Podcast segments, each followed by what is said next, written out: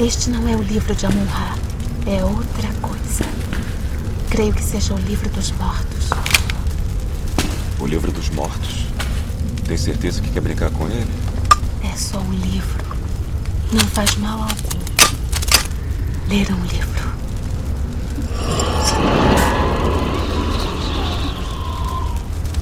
O que, que diz aí?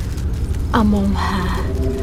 Amonte, sueya haron maktubs imatsipet baya imat pinsumpi kinsit sueyatue yatue yatue yatue.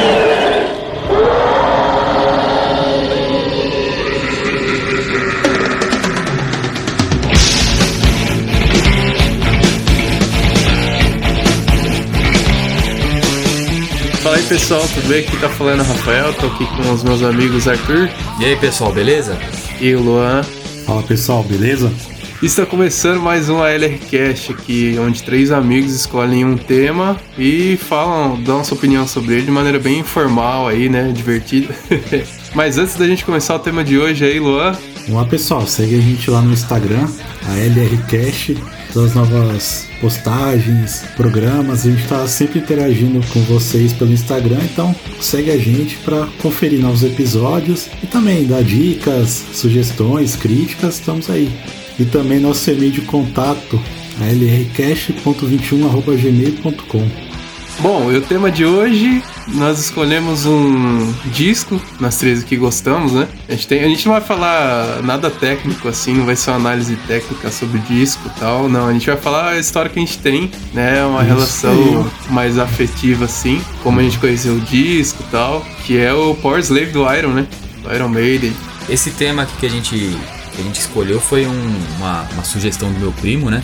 O meu primo Rafael.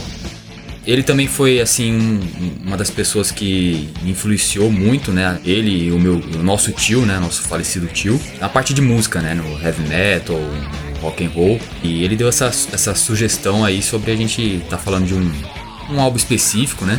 E a gente quis pegar o Power Slave do Iron Maiden porque marcou nós três ao mesmo tempo aí, né? A gente teve, acho que se, se não me engano, a gente teve contato junto, né? Com esse, com esse álbum. Um abraço pro meu primo Rafael aí que tem sempre escutado a gente também e tá interagindo com, com a gente, dando su- sugestão aí. Então, um abraço aí pro, pro Rafael, xará nosso aí também, né, Rafael? É, é, Rafael tem gosto bom, cara. Não, não tem erro, não tem erro. Cara, eu, eu concordo porque não só você, esse meu primo, e eu tive um, um, um aluno também que se chamava Rafael e, e o cara também curtia muito heavy metal, mano. Aí, tá Ah, vendo? legal, mano. É, é uma seita do metal. tá lá no cartório, não pode gostar de pagode não. Tem que. Quer botar Rafael agora? O mais engraçado é que os, que os três que eu conheci é, são muito fã de Iron Maiden, porque meu primo também é fã pra caramba e foi em vários shows do Iron Maiden. Ah, então. Tem alguma coisa. Bacana. Tem algum mistério aí envolvendo nosso nome e o Iron Maiden. É. um esquema de pirâmide? Um esquema de pirâmide. Olha, pirâmide, porque é o Power Slave, olha. Tô falando, cara. Isso foi sem querer, viu? Eu até queria deixar uma curiosidade aqui, acho que ele vai gostar de falar. No casamento dele, a, o tema de, de, de entrada, né? Quando a- da noiva, sim. assim. tal. Isso. Foi a West in Love, do Iron Maiden. Olha aí. É. Ó, legal, bacana. Cara, me marcou, cara. eu nunca mais esqueci. Por um mundo com mais Rafaéis ali. Isso aí. espalhando roll aí pra todo mundo. Bom, vamos voltar lá pra tempo antigo do Egito, né? Não, vamos voltar pra 2006, ali quando a gente tinha mais ou menos uns 12, 13 anos ali, né? Foi a época que eu comecei a conhecer mais as músicas do Iron, né? Tava conhecendo os discos e tal, através de um primo meu também, Nivandro. Aí se estiver ouvindo um abraço, super fã de Iron Maiden também, me mostrou muita coisa. E é, eu lembro que tinha uma loja em, em para quem não sabe, nós somos da cidade de Osasco, né, de São Paulo. E tinha uma loja que eu não vou lembrar o nome, mas ficava ali numa travessa ali na famosa Rua das Noivas, aí quem conhece Osasco sabe onde é. A gente descobriu essa loja e eu lembro que um dia eu passei lá pra ver algumas coisas que tinha, tinha algumas coisas usadas, né, tipo disco, LP mesmo, e tinha uns CDs. E eu lembro que eu achei o Power Slave que foi o primeiro disco que eu comprei, inclusive. Lembro que eu paguei em torno de uns 10 reais na época. Foi o primeiro CD, assim mesmo, que eu comprei com o meu dinheiro, assim, sabe? Foi, mó, foi significativo já daí, né? Já me marcou daí. E, nossa, como eu fiquei feliz, assim, ouvindo é, aquele disco, né? Na época, como era CD, tinha encarte e tudo mais. Eu ainda tenho ele. Enfim, aí tal, fiquei com aquele com CD e tal, todo feliz ouvindo. E eu lembro que um tempinho depois, não sei se no mesmo mês, sei lá, é, teve o um meu aniversário. E aí teve aquela festinha tal de família. E eu chamei vocês, né, pra ir lá também. Em um determinado momento, aí como é datado as coisas, né? Eu tinha o meu é aparelhinho de som lá, tocava rádio, CD e fita. E eu lembro o pessoal mais novo nem sabe o que é isso mais, né? Acho que não, cara. Imagina, então mal sabe o que é CD, imagine. Fita cassete. É, tava tendo a festa lá no cômodo e tal. Meio que a gente falou, ó o negócio de seita aí, né? Nós somos pra um cômodo sagrado, assim, tipo, separado de todo mundo, tipo a sociedade secreta. Ó, só pode entrar aqui os, os iniciados. Aí eu fui lá e peguei o CD e coloquei lá pra vocês ouvirem. E eu não, aí eu não lembro se o Arthur já conhecia a banda, provavelmente sim, mas não sei se já, já conhecia o disco, né? É, não sei se você vai lembrar, é que eu, pra algumas coisas, eu tenho uma memória muito boa. Mas eu já, eu, eu, nesse dia eu tava com a camiseta do Iron Maiden, não tava? Cara, não lembro. Porque, não lembro. Se, não, se eu não me engano, esse dia foi o mesmo dia que a gente tirou uma foto, que é uma foto que a gente tem até hoje, até no, no grupo do WhatsApp. Puta, é verdade, cara. Essa foto é desse dia, então. Eu não lembrava que era desse é, dia. E eu acho que o Luan também tava com a camiseta é. do Maiden. Não, não tava. Não? Eu conheci nesse dia. Aí o Rafael falou, tá, tô com o CD aqui do, do Iron, você tinha acabado de comprar, acho que foi isso mesmo. E falou, ah, vamos pôr aqui pra você conhecer a banda. Aí ah. já começou a precisar e Aí já. Aí já era. Acabou, né? né? Já era. aí já saímos chutando bolo, tacando coxinha em todo mundo, furando a bexiga das crianças. Assim foi. eu já conheci o Iron Maiden por causa, justamente por causa do, desse meu primo, né? De um outro primo meu também, que é o Max, né? Que é meu primo mais velho. E do meu, meu tio, né? Meu tio padrinho. Então, assim, eu já tinha, já conhecia bastante, tanto que eu já tinha a camiseta do Iron, que eu acho que até ganhei de alguém da família, que eu não lembro mais, faz muito tempo. Só que eu nunca tinha escutado um CD álbum mesmo, né? Nunca tinha escutado o álbum ali do Iron Maiden. Por isso que o Power Slave também marcou muito a, a minha vida, né? O meu gosto musical, porque quando você apresentou esse álbum pra gente, foi o primeiro contato que eu tive com um álbum de estúdio do Iron. Assim, passei a ser fã mais ainda do Iron Maiden, né? Olha aí, que legal.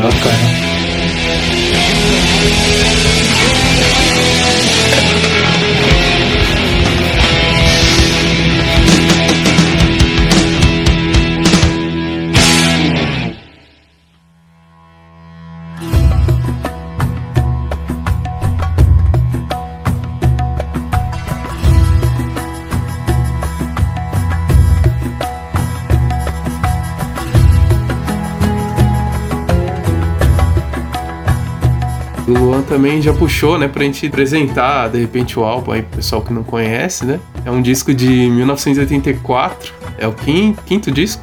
Quinto, é, isso. É, né? É o quinto da banda. E aí ele traz essa temática. Não, não é um disco conceitual, né? Disco conceitual, talvez para quem não sabe, é um, é um, disco que é meio que uma historinha. Ele pega um tema e todas as músicas são, é, são feitas em volta daquele tema, né? O Iron sempre é uma das coisas mais icônicas assim dele sempre foi, a questão das capas, né, tal. E aí tem a questão do Power Slave lá que traz uma temática do Egito, né? Eu acho que até o próprio Bruce mesmo em uma, em uma entrevista ele fala, né, que as bandas de heavy metal têm uma, uma obsessão pelo Egito antigo, assim, né? Pelo, sim, quase todas sim. as bandas faziam alguma música, né? Tinha uma coisa relacionada, tipo Metallica com Creeping Death, né? Ou o Dio também tinha uma música que eu não vou lembrar agora, mas tinha alguma coisa assim. Não sei vocês, mas para mim é uma das capas mais fodas, assim, mais bonitas, assim. Ah, é, ela e a do Somewhere in Time, né, que veio depois, são as mais maravilhosas, assim. É uma capa que se você se você tem o LP, ele vale a pena você ter porque você fica olhando ali horas, você encontra várias vários detalhes assim para quem gosta de desenho, né, quadrinho ainda mais, né? Ela, ela é muito Sim. bem desenhada, né? Nem gosto dela, tem até um quadro na, na sala de casa com, com esse álbum, né?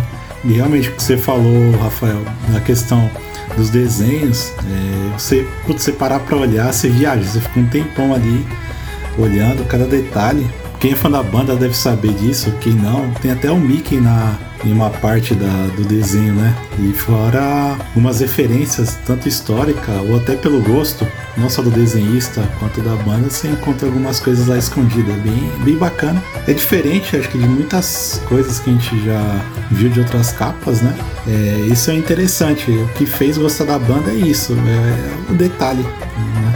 Não apenas, ah, vou só lançar mais um álbum, vamos lá ganhar dinheiro. É, essa capa, ela, assim, como ela é, ela é bonita, chama, chamativa, né?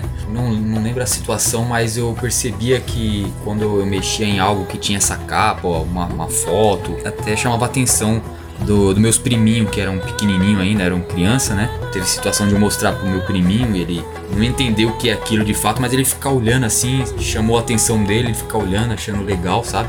Quando eu escutei a Power Slave, primeira vez, que eu acho que foi com você, depois eu escutei aqui em casa, porque se não me engano você me emprestou esse CD. Na época eu não tinha internet igual tinha, como, como tem agora, né? Celular, muito menos, que nem celular eu tinha. Então não tinha como eu puxar a letra, né? Não tinha como eu puxar a letra da música. Então eu não fazia ideia que a música Power Slave tinha é, esse, esse, vamos dizer, essa, essa temática de Egito, né? Então quando eu escutei a Power Slave, não sei se por estar olhando a capa ao mesmo tempo, né, a capa na minha mão, cara, o som assim, aquele aquela pegada daquele som me mandava um pouco pro Egito mesmo, sabe? Parecia que eu ficava meio que viajando na minha própria cabeça, né, escutando aquela música, vendo a capa, tinha um, algo que me puxava pro Egito mesmo.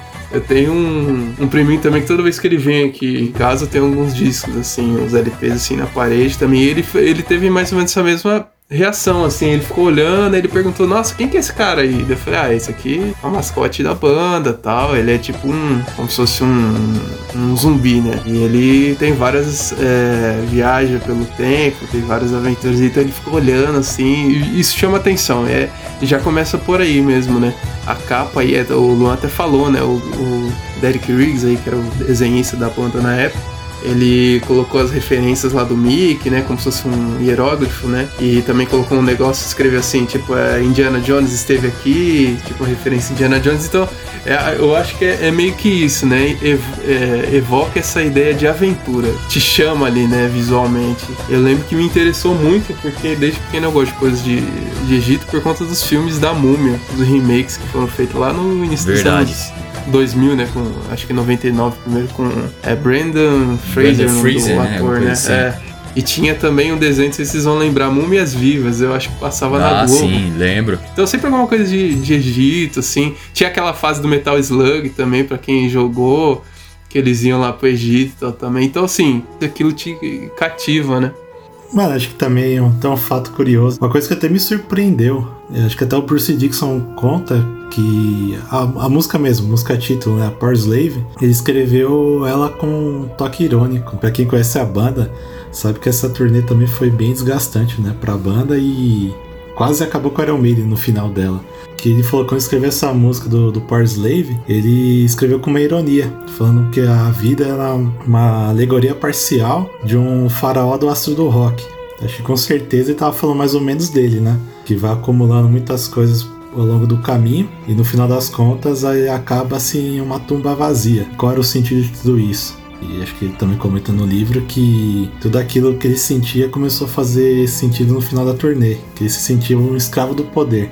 A banda também ele tá no auge, como também tem um efeito oposto né, na, na pessoa, né? Toda aquela fama acaba sendo algo bem desgastante também para eles. E acredito que naquela época a pressão né, de gravar sem turnê, gravar sem turnê. E até uma coisa que o Rafael sempre comenta, as pessoas estão ali bajulando, né? Os músicos como se fossem reis, né? Ele fazendo essa música, mesmo sendo algo até irônico, como ele diz, mas a representação do que se tornou o álbum foi totalmente ao contrário disso. Como a gente falou no começo, acaba sendo um dos álbuns preferidos não só da gente, mas como da maioria dos fãs, né? Como é. Essa ironia é doida, né?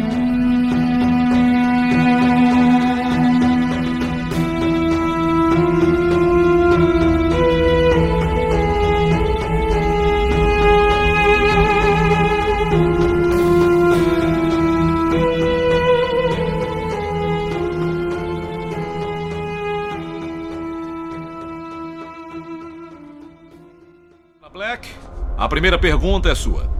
Dr. Manhattan, como o senhor sabe, o relógio do juízo final é só um símbolo representando a aproximação da extinção da raça humana. Meia-noite representa a ameaça da guerra nuclear. E agora ele marca quatro minutos para meia-noite. O senhor concorda que estamos tão perto da aniquilação? Meu pai era um relojoeiro. Ele abandonou o ofício quando Einstein descobriu que o tempo é relativo. Acredito que um relógio simbólico é tão útil para tal mensuração quanto uma foto do oxigênio é para alguém que se afoga. Então o senhor está dizendo que não há perigo. Até mesmo no mundo sem armas nucleares, ainda assim haveria perigo.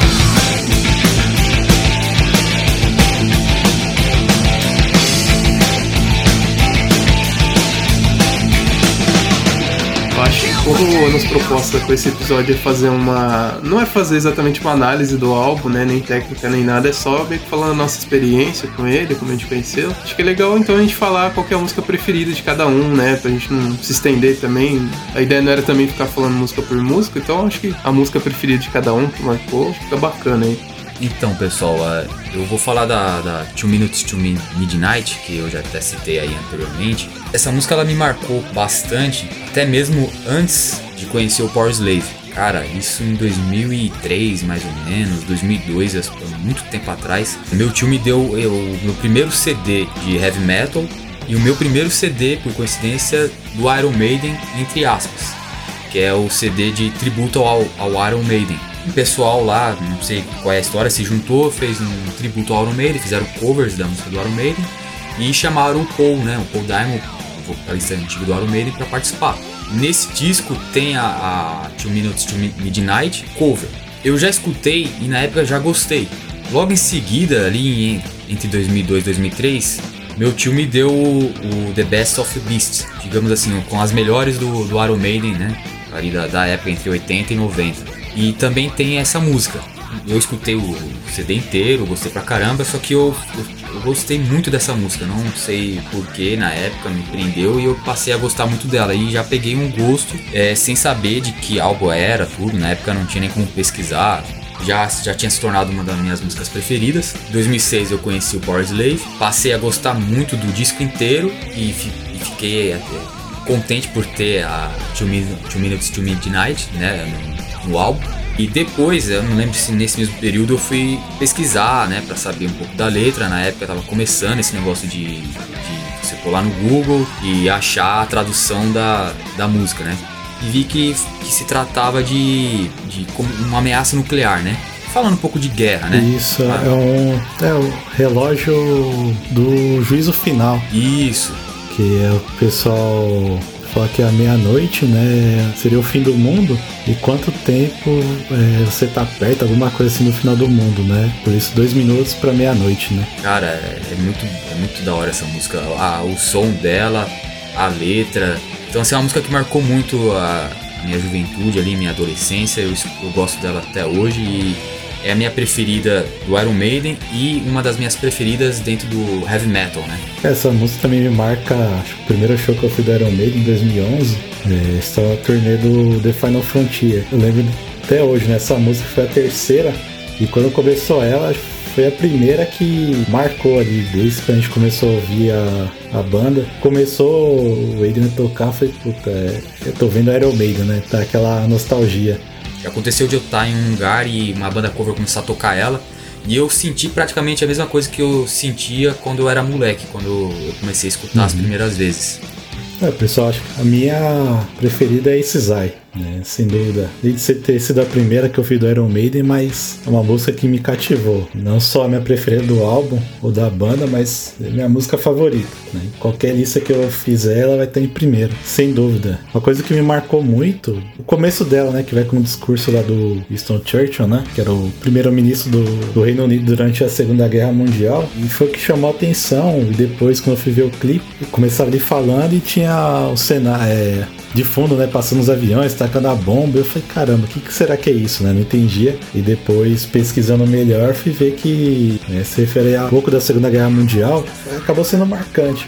Na época eu gostava muito de história e ver a relação do, da banda né, nas músicas retratando esses fatos históricos me chamou muita atenção e me fez gostar. Então esse Zay me marcou muito. Tem mais ou menos a esse Zay conta essa história, né? Que teve a ofensiva da, da Alemanha né, chamado Ataque Relâmpago, e esse Zai conta a história do encorajamento do, do povo britânico, né, com a Força Aérea Britânica, acho que é RAF, se não me engano. Os caras lutaram bravamente dia e noite até conseguir contra-atacar e conter a ofensiva da, do povo alemão, né? Então foi um marco, acho que na história é uma música que marcou bastante e sem querer também é o que marca também nossa amizade. E por que não o LR Cash também é um fruto disso, né?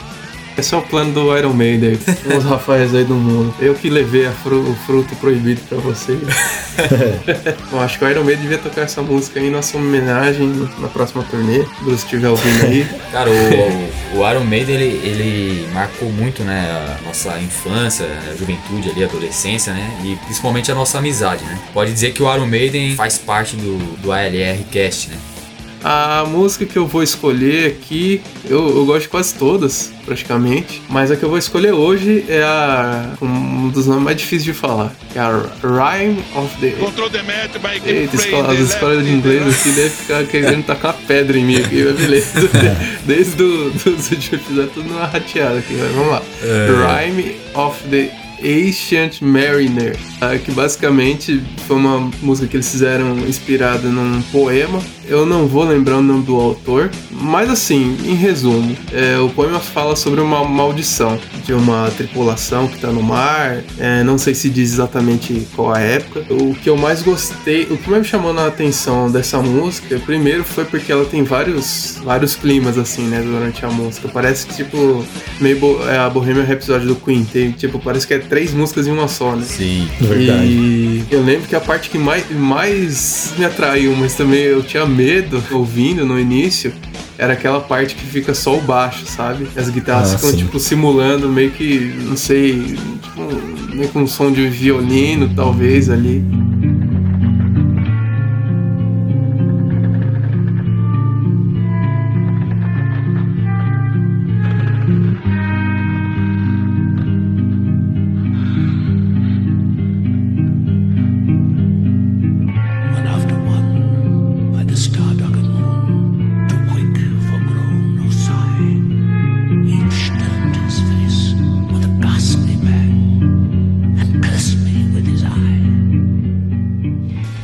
Coisa bem melancólica, né?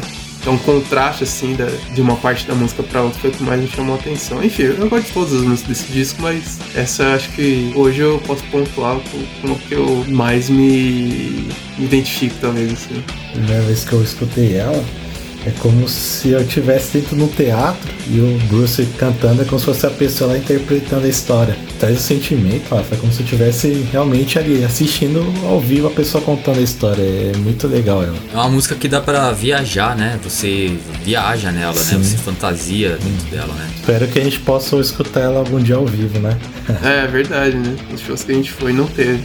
Essa música aí, se eu não me engano, ela tem uns 15 minutos, né? Eu lembro que ela é comprida pra caramba. Eu acho que 13, quase 14, 13. cara. Muita influência de rock progressivo, né? Os caras gostavam bastante de rock progressivo. Tipo, tem banda que tem um disco com quatro músicas.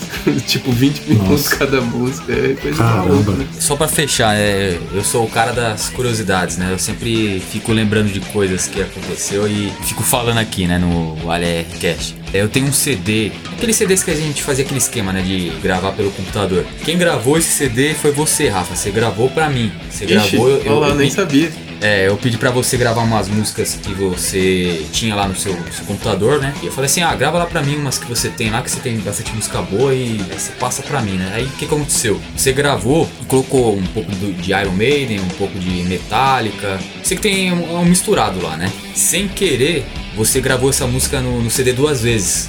Aí o que aconteceu? Reduziu o tamanho do CD Matou pra caramba. metade do CD. Nossa, meia hora do CD foi essa música. Caramba, eu não é. sabia disso. É, então, aí eu fui escutar e eu escutei aí depois quase no final do CD de novo ela tocou de novo. Aí eu falei, ah, mano, por isso que tem pouca música. Porque, tipo, na época dava pra entubar umas 20 músicas, né? Verdade. Nesse CD acho que ficou umas 10, 11 no máximo. Puta, que vacilo. Pô, foi É. mal aí. Foi o culto Foi- que me obrigou. Foi o culto que me obrigou. Esse, esse aí foi até bom porque reforçou. Eu falei, caramba, essa música é muito boa, porque eu gostei pra caramba dela também, né? Aí eu escutei, a- ela toca, acho que ela é a segunda no início do CD e a última. A música é boa, por isso que ele colocou duas vezes.